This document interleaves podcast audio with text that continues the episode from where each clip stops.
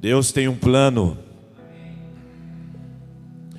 E não importa quanta oposição se levante, ou as tempestades que você enfrente, os dias de desencorajamento que você está vivendo, as batalhas ou as angústias, nenhum dos planos do, Altíssimo serão frustrados.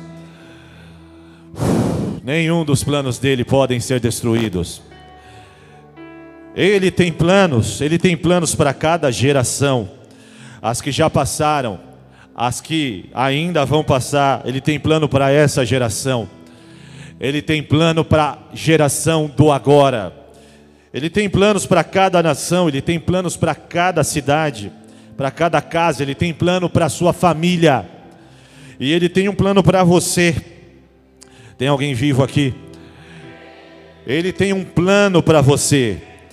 Ele tem um plano para você e descobrir esse plano e viver este plano é a maior aventura de todas. Você nem sempre entenderá, e haverá momentos em que você se sentirá perdido, sem saída, como se não houvesse um plano. E para piorar as coisas, haverá pessoas ao seu redor que vão te compreender mal, que vão te julgar. E nem mesmo você, por vezes, compreenderá a razão das coisas, do que está acontecendo, dos acontecimentos, você se sentirá desnorteado, mas o plano estará ali, mesmo que você não sinta. O plano estará ali, mesmo que você não veja. O plano tem um curso, e esse curso é implacável. Ele é orquestrado pelo Deus que é infinito em poder, em sabedoria. E o curso desse plano vai te atingir em cheio, porque esse plano é imprevisível. Ora, ele é cheio de coisas boas, ora, ele é cheio de coisas difíceis de se viver. Mas quanto mais você tenta colocar esse plano debaixo do seu controle pessoal e tenta manipular e fazer do seu jeito, mais frustrado você se sente e mais você percebe que as coisas vão mal porque você não pode controlar esse plano, não é o seu plano, é o plano de Deus. Não é o seu plano, não é o seu plano que vai ser estabelecido, é o plano do Altíssimo. O seu plano se frustra, o plano dele não pode ser frustrado. O seu plano pode ser destruído, o plano dele não pode ser destruído. Só que esse plano não vai ser imposto a você, ele não vai ser uma obrigação a se viver, não é um ato soberano de Deus. Se você o resistir, ele será resistido. Você não o viverá se você não o quiser viver. Esse plano ele tem que ser desejado. Ele deve ser buscado com temor, ele deve ser honrado. E o passaporte para viver essa jornada é a rendição. Quantos estão rendidos aqui nesta noite? Sem entrega não se vive esse plano. Deus não vai trabalhar com quem resiste à vontade dele na terra. Deus vai trabalhar com quem ama a vontade dele.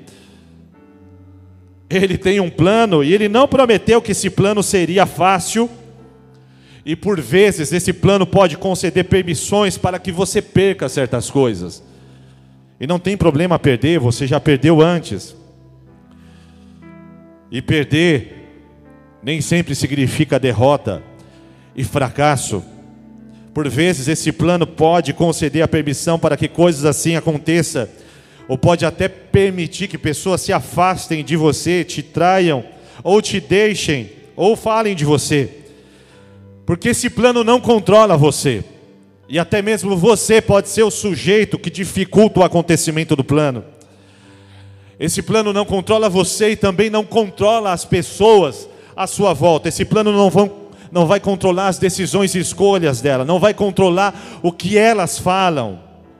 Mas esse plano ainda estará ali, independente de você e das pessoas, porque ele vai contribuir para o bem daquele que ama a Deus. Ele vai contribuir para o bem daquele que está rendido, que está entregue ao processo. Mas ele mesmo assim será cheio de dificuldades, e por vezes você se sentirá como numa fornalha, sendo consumido por este fogo, cheio de coisas difíceis acontecendo, e essas coisas te fazem deduzir que você está sem um plano, ou que você está fora do plano dele, mas na verdade, ser refinado faz parte do plano. Diga para o irmão que está ao seu lado: não estranhe a prova que você está passando. É o que diz 1 Pedro 4,12: Amados, não estranheis a ardente prova que vem sobre vós, para vos tentar, como se coisa estranha vos acontecesse, mas alegrai-vos no fato de serdes participantes da aflição de Cristo, para que também na revelação da sua glória vos regozijeis e alegreis. Por trás da ardente prova, Deus tem um plano de revelar a glória dele para você. E é a convicção deste plano que dá um novo significado a tudo o que está acontecendo. Pedro diz para se alegrar na aflição. Quem é que consegue se alegrar na aflição? Mas Pedro está dizendo: se alegre na aflição, na aflição que você passa pelo nome de Cristo, porque você se alegrará na glória que vai se manifestar, na glória que vai se revelar. Então há uma glória que vai se revelar depois dos dias difíceis a ardente aflição que está afligindo você nesses dias, também está sobre todos os irmãos desta nação e de outras nações. Você não é a última Coca-Cola do deserto, você não é a pessoa que sofre mais no planeta. A prova que você passa, talvez haja pessoas passando provas mais difíceis do que a sua. E muitos estão se deixando cair prostrado de tristeza com com sem vontade de sair da cama, sem vontade de sair do quarto. E Deus quer que você abra os seus olhos agora, porque está na hora de ressignificar tudo o que está acontecendo. Está na hora de dar um novo significado a tudo isso. Você precisa entender que esta coisa, esta prova, esta fornalha não tem o poder de destruir você. Tem alguém vivo aqui? não tem o poder de destruir a sua fé, não tem o poder de destruir a sua adoração, não tem o poder de destruir o seu relacionamento com Deus. Meu Deus do céu. Nem mesmo a morte, nem a vida, nem anjos, nem principados, nem espada, nem fome, nem qualquer outra criatura pode nos afastar do amor de Deus que está em Cristo Jesus não tem o poder de nos destruir, só tem o poder de nos refinar. Não tem o poder de destruir a nossa fé, nossa fé sairá mais forte.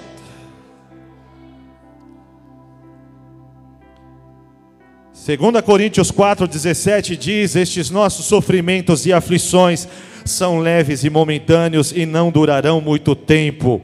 Entretanto, este curto tempo de angústia resultará em uma glória eterna sobre nós para todo sempre. Portanto, não olhamos para aquilo que podemos ver atualmente, mas olhamos para aquilo que não se vê, pois o que se pode ver dura apenas pouco tempo, mas o que não se vê dura eternamente. Levante a sua mão e declare: Eu não serei guiado pelo que eu estou vendo agora, eu estou sendo guiado pela fé, pelo que eu não vejo. Diga comigo: esse tempo de aflição tem um tempo de duração, ele tem um prazo de validade, e ele vai cumprir um propósito na minha vida. Eu sairei mais forte dele, em nome de Jesus. Eu não serei derrotado, eu vou me levantar e adorar a Deus.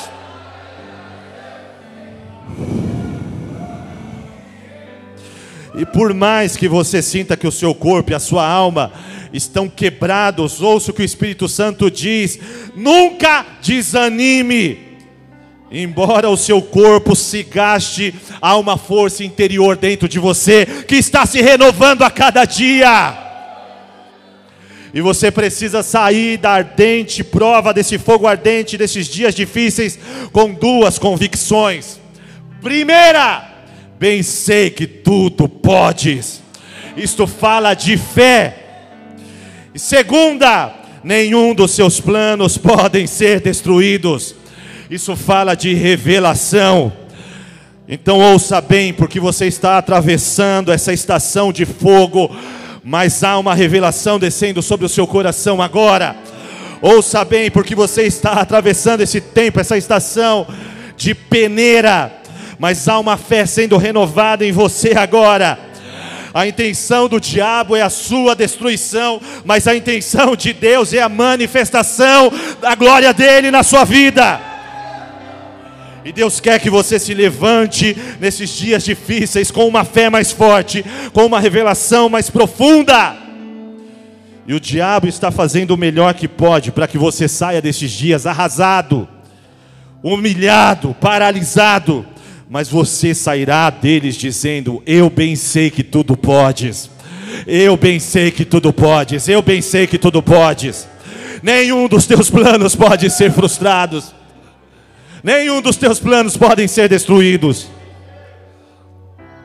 Não, amado, não é o dia da sua destruição, não são os dias da sua destruição, são os dias de uma nova revelação da glória de Deus.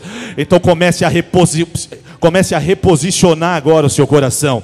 Em nome de Jesus, tire o seu coração da amargura, tire o seu coração do ranço, reposicione o seu coração no altar agora. Reposicione o seu coração no altar agora. Volte para o seu altar de adoração, volte para o seu quarto, volte para o seu tempo de secreto, volte para a sua Bíblia, volte para o seu relacionamento com o Espírito Santo. Comece a reposicionar agora o seu coração, comece a reativar a adoração no seu espírito. Deixa de novo o sangue ferver na sua veia enquanto você clama ao Deus vivo. Sinta o coração bater enquanto você levanta a sua voz e clama aquele que te ouve.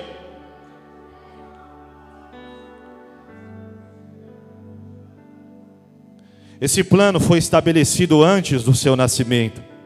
Salmo 139, 16 diz: Os teus olhos viram o meu corpo ainda informe, e no teu livro todas estas coisas foram escritas, as quais iam sendo dia a dia formadas, quando nem ainda uma delas havia. Antes do seu nascimento, o plano já estava lá, Deus já estava escrevendo no livro o plano antes de você nascer. Então você não é um engano. Você não é um erro. Não importa quais estão, quais tenham sido as circunstâncias do seu, do seu nascimento, se os seus pais te planejaram ou não, se houve uma tentativa de aborto ou não, Deus desejou você ele viu o seu corpo se formando e ele já escrevia sobre o propósito, sobre o, o propósito da sua vida. E ali no útero da sua mãe, ele já estava conspirando ao seu favor. Já tinha anjos comissionados a respeito de você. São planos que vêm muito antes do seu nascimento. Ele a cada dia envia sinais deste plano a você ele tenta te atrair para esse plano. Ele tenta te atrair para esses braços de amor. Ele esconde a armadilha, a armadilha santa aqui, ali, esperando você cair em uma delas, para você descobrir que o seu nascimento não foi um erro, que você nasceu para dar certo, que o Rei da Glória escreveu sobre você antes de você nascer, que ele escreveu um plano de vitória, de redenção, não de fracasso não de morte. Que Ele escreveu um plano que vai além do que você pode imaginar. Que Ele já te fez vencedor antes de você nascer. E há muito tempo Ele está esperando por você. Jesus está esperando por você. Há muito tempo Ele está esperando por você. Para que você entre no plano dele. Esse plano está acima das suas limitações.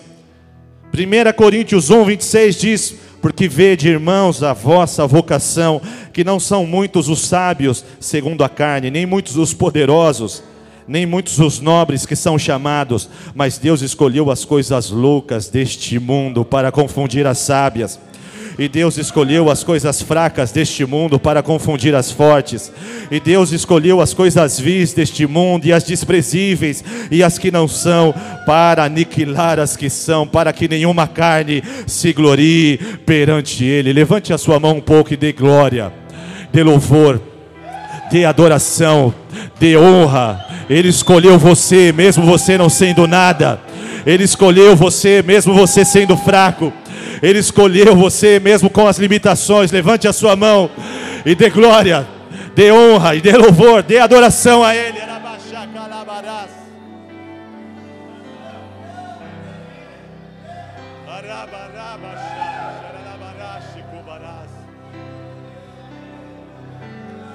O mundo sempre escolhe os melhores, mas Deus sempre escolhe os piores. Diga para o irmão que está ao seu lado, diga para ele: sorria, querido. Deus sempre escolhe os piores. Não, esse aí está muito desanimado. Olha para um mais crente, olha para ele e diz: Deus sempre escolhe os piores. Olha para o de trás, olha para o da frente e diz: Eu acho que está falando de você.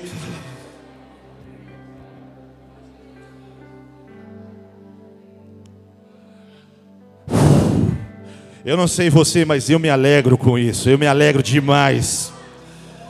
Porque para Deus habilidade conta pouco e coração conta muito. Habilidosos de coração frio e paralisado não lhe interessa mas incapacitados com um coração ardente e quebrantado são os que ele está buscando. Ele não procura um diploma na sua parede, e eu quero que você estude e tenha diplomas, mas ele procura o seu coração. E não importa o quão desprovido de capacidade o homem seja, se o coração dele é quebrantado e contrito, ele vai usar esse homem. Deus vai usar o que tem coração quebrantado. Se tem um coração quebrantado aqui nesta noite, o Espírito de Deus está separando para a obra dele. Por que Deus age assim, pastor? Porque o plano de Deus não pode ser respaldado pela habilidade humana. O plano de Deus só pode ser respaldado pela glória de Deus. Não se trata do que o homem pode fazer pelo plano, mas do que Deus vai fazer através do homem para estabelecer o plano dele. E quanto mais fraco for o homem, maior será a necessidade do poder de Deus. E portanto, mais glória será dada a Deus. Para derrubar um gigante, experiente guerreiro, ele escolhe um menino. Para vencer um exército numeroso e gigantesco, ele manda cantores e músicos. Adoradores contra exércitos. Onde estão os adoradores? Adora um pouquinho aí. Oh, meu Deus. Você não disse que é adorador? Então adora.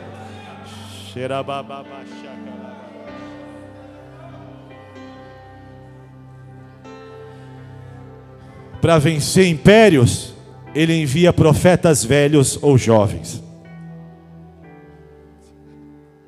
Para libertar o povo do faraó e do império egípcio, enviou um profeta com 80 anos que mal sabia falar. E na mão só uma vara. Para derrubar a Babilônia, mandou um jovem chamado Daniel. Para repreender a loucura de um profeta orgulhoso, fez um jumento falar. Para abrir o mar vermelho, usou uma vara. Da estéreo, ele faz mãe de filhos. Ele fez a virgem conceber. Onde já se ouviu de um Deus assim? Com ele, crianças operam milagres, jovens se tornam sábios como anciãos, anciãos se tornam como crianças, poderosos se tornam fracos, fracos se tornam fortes, exaltados são humilhados, e humilhados são exaltados, porque Ele tudo pode, Ele faz o que Ele quer, e os seus intentos são infalíveis. Ele é Deus para sempre, Ele é Deus sozinho, Ele é Deus a cada geração, Ele é Deus de eternidade, e a eternidade é dele. É um plano que vai além das suas expectativas.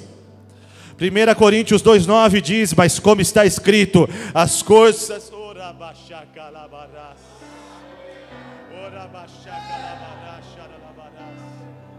As coisas que o olho não viu e o ouvido não ouviu e não subiram ao coração do homem. Meu Deus do céu.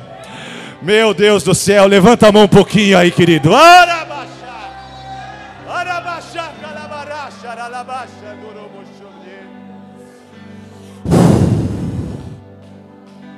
As coisas que o olho não viu e o ouvido não ouviu e não subiram ao coração do homem são as que Deus preparou para aqueles que o amam.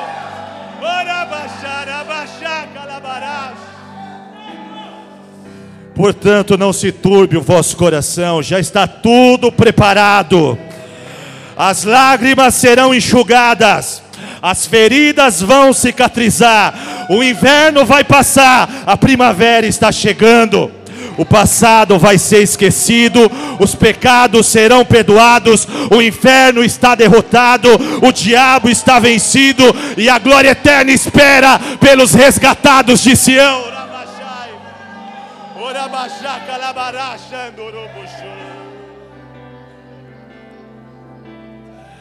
Mas o quanto te, enquanto o tempo de subir não chega, enquanto o tempo de ir não vem, nós estamos comissionados a trazer o céu à terra.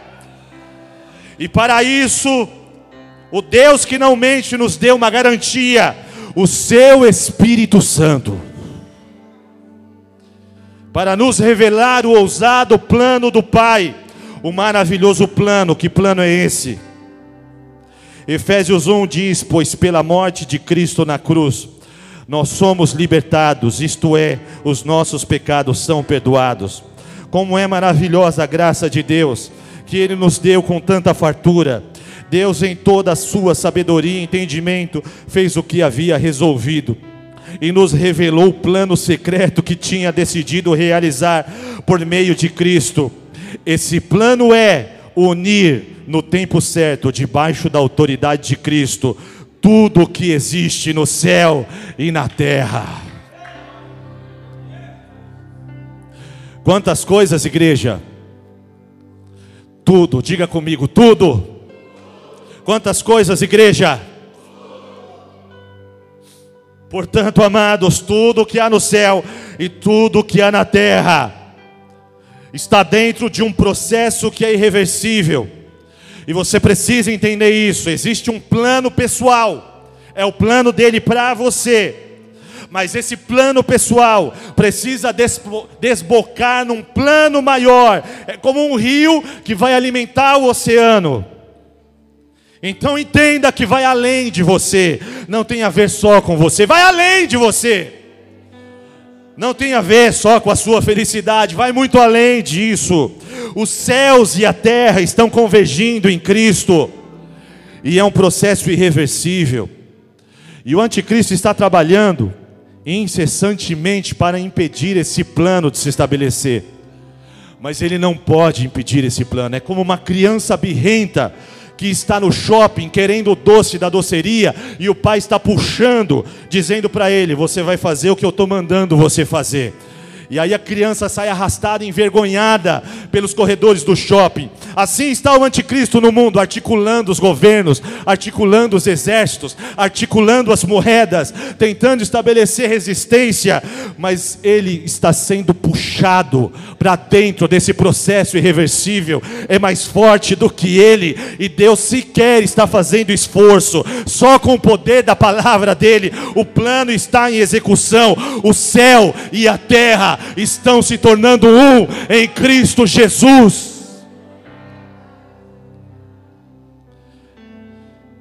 O céu de bronze foi rasgado pela cruz. O chão de bronze foi regado pelo inocente sangue do Filho de Deus. A teimosa pedra foi rolada pelos anjos, enquanto a guarda pretoriana disfarçava um desmaio, porque estavam apavorados. A morte foi vencida ali, tragada pela vida. Agora, agora, agora mesmo o plano está sendo executado. E porque a cruz, e porque o sangue, e porque o Filho de Deus realizou o plano, crianças estão expulsando demônios Jovens estão marchando pelas ruas, desapossando espíritos territoriais. Os antigamente tímidos foram designados pelo Rei da Glória para rugir como leões.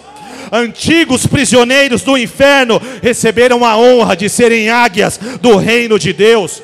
Bêbados se tornaram sóbrios porque provaram o vinho novo do Espírito Santo. Viciados estão se tornando evangelistas.